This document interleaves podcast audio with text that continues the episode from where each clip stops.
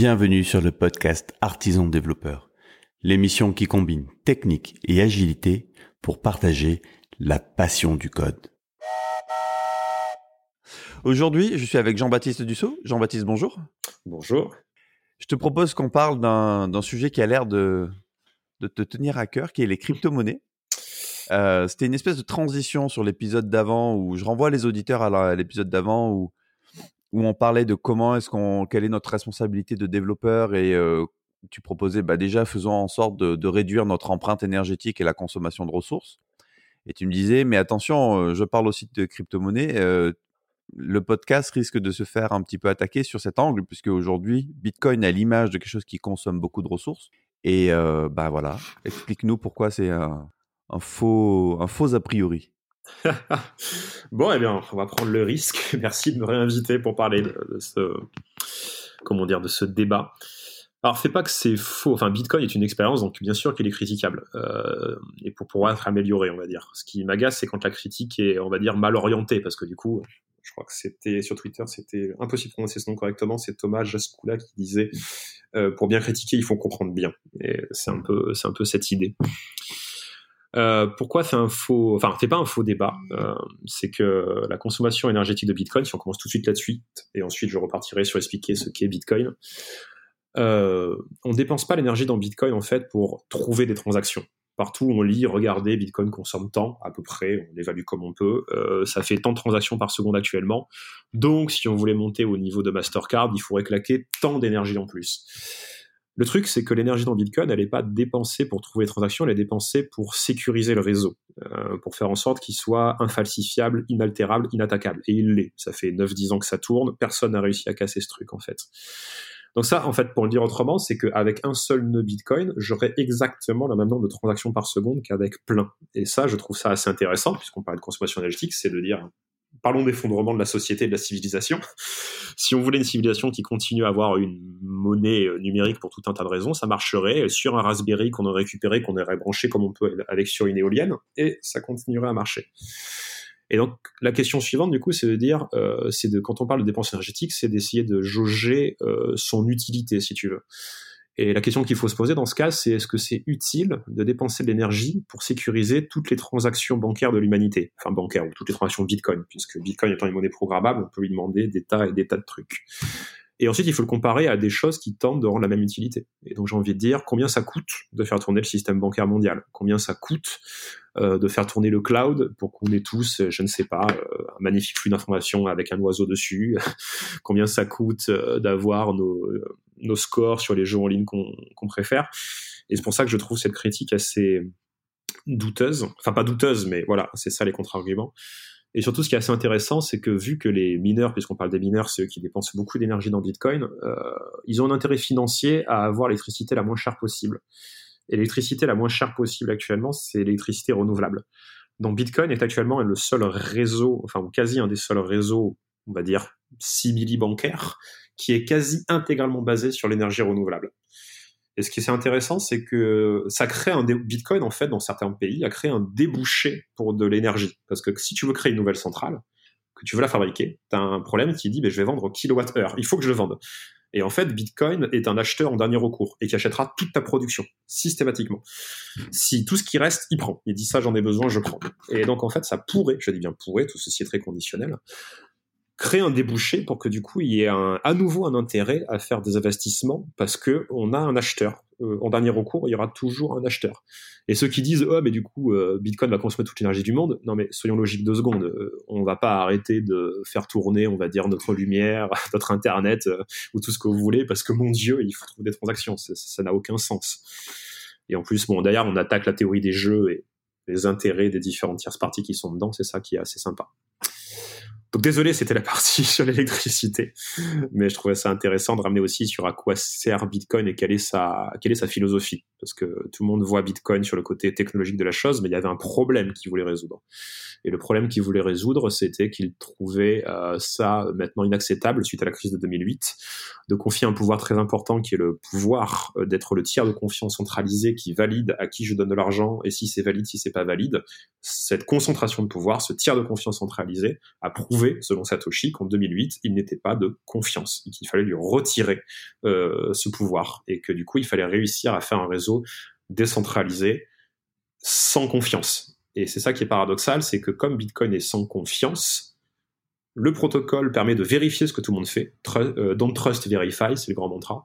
Et c'est ce sans confiance qui crée la confiance. C'est très étonnant, mais c'est comme ça que ça, c'est comme ça que ça marche en fait.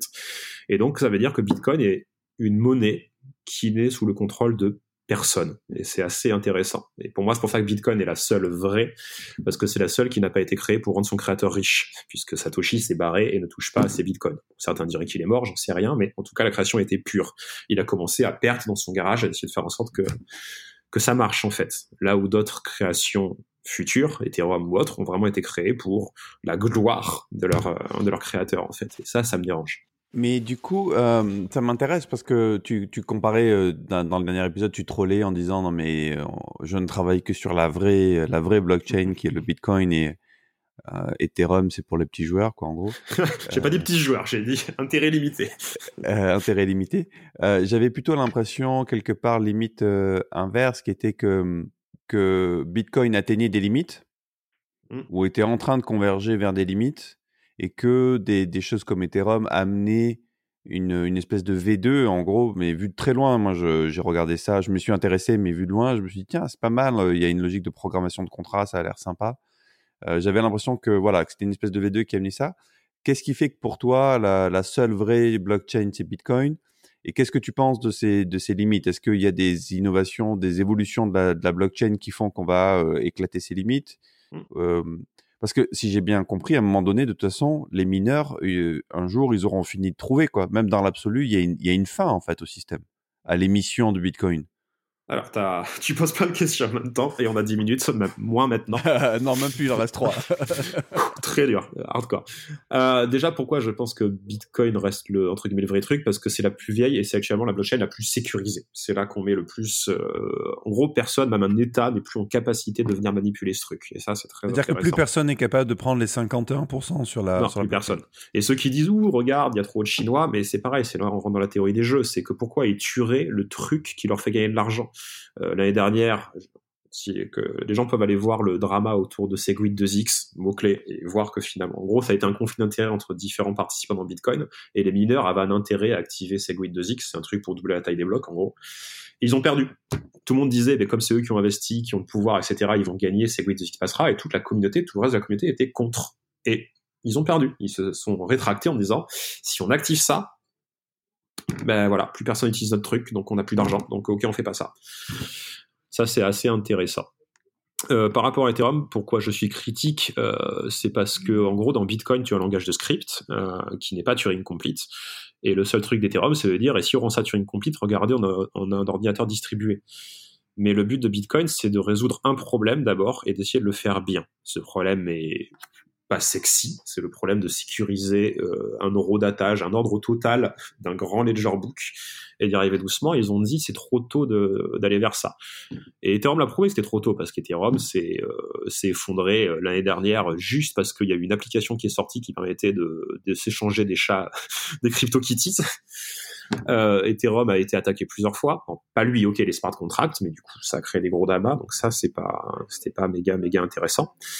Et euh, comme dirait Antonopoulos, qui est un, on va dire quelqu'un qui parle beaucoup de Bitcoin, euh, toute technologie qui a un intérêt échoue systématiquement à passer à l'échelle.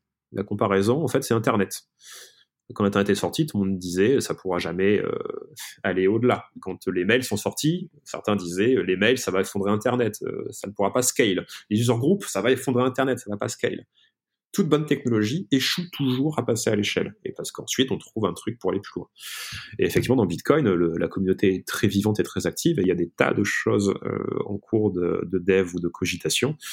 Mais il y a surtout le concept de réseau de niveau 2 et de réseau de niveau 3. C'est-à-dire que Bitcoin est un réseau de niveau 1 qui doit être stable, c'est le backbone. Euh, voilà, on écrit des choses là-dedans, mais rien n'interdit de construire des réseaux par-dessus qui vont s'appuyer sur cette sécurité, mais pour faire des choses à côté qui peuvent mécaniquement aller beaucoup plus vite puisque non contraints par la vitesse euh, de Bitcoin en fait. Donc le réseau Lightning, par exemple, c'est exactement ça. C'est un réseau de niveau 2 qui permet de faire du micro-paiement à la vitesse de la lumière, d'où le nom de Lightning, et d'exploser des nombres de transactions secondes complètement tarés en fait, et sans avoir besoin de faire appel à la blockchain Bitcoin systématiquement. Bah écoute Jean-Baptiste, euh, merci pour ces éclairages. Je te propose que ce soit le mot de la fin. Merci d'être venu. Merci à toi pour la deuxième invitation. Si les auditeurs veulent en savoir plus, ils peuvent venir où? Alors, bonne question. Alors, il y a un, il y a un Slack euh, qui s'appelle CryptoFR, où il y a des tas de gens euh, qui peuvent parler, discuter, etc. Euh, sinon, sur Twitter, parfois je parle de Bitcoin, mais j'essaye de me calmer un peu puisque le sujet est très, on va dire, hot. Et donc j'essaie de me préserver du bain de troll ambiant euh, de ce milieu-là comme je peux. Donc CryptoFR, c'est peut-être un bon endroit où essayer de venir. Ok, ça marche, merci beaucoup. Quant à toi, cher auditeur, bah écoute, j'espère que cet épisode euh, t'a plu. Euh, J'essaye aussi d'amener des sujets euh, pour éveiller un peu ta curiosité et aller grignoter à droite à gauche des choses nouvelles. Je suis très curieux de ton retour. Est-ce que ça te plaît? Est-ce que tu as envie que je continue dans cette direction-là? Tu m'envoies un petit email à benoît.artisandéveloppeur.fr. Je te remercie et puis je te dis à demain.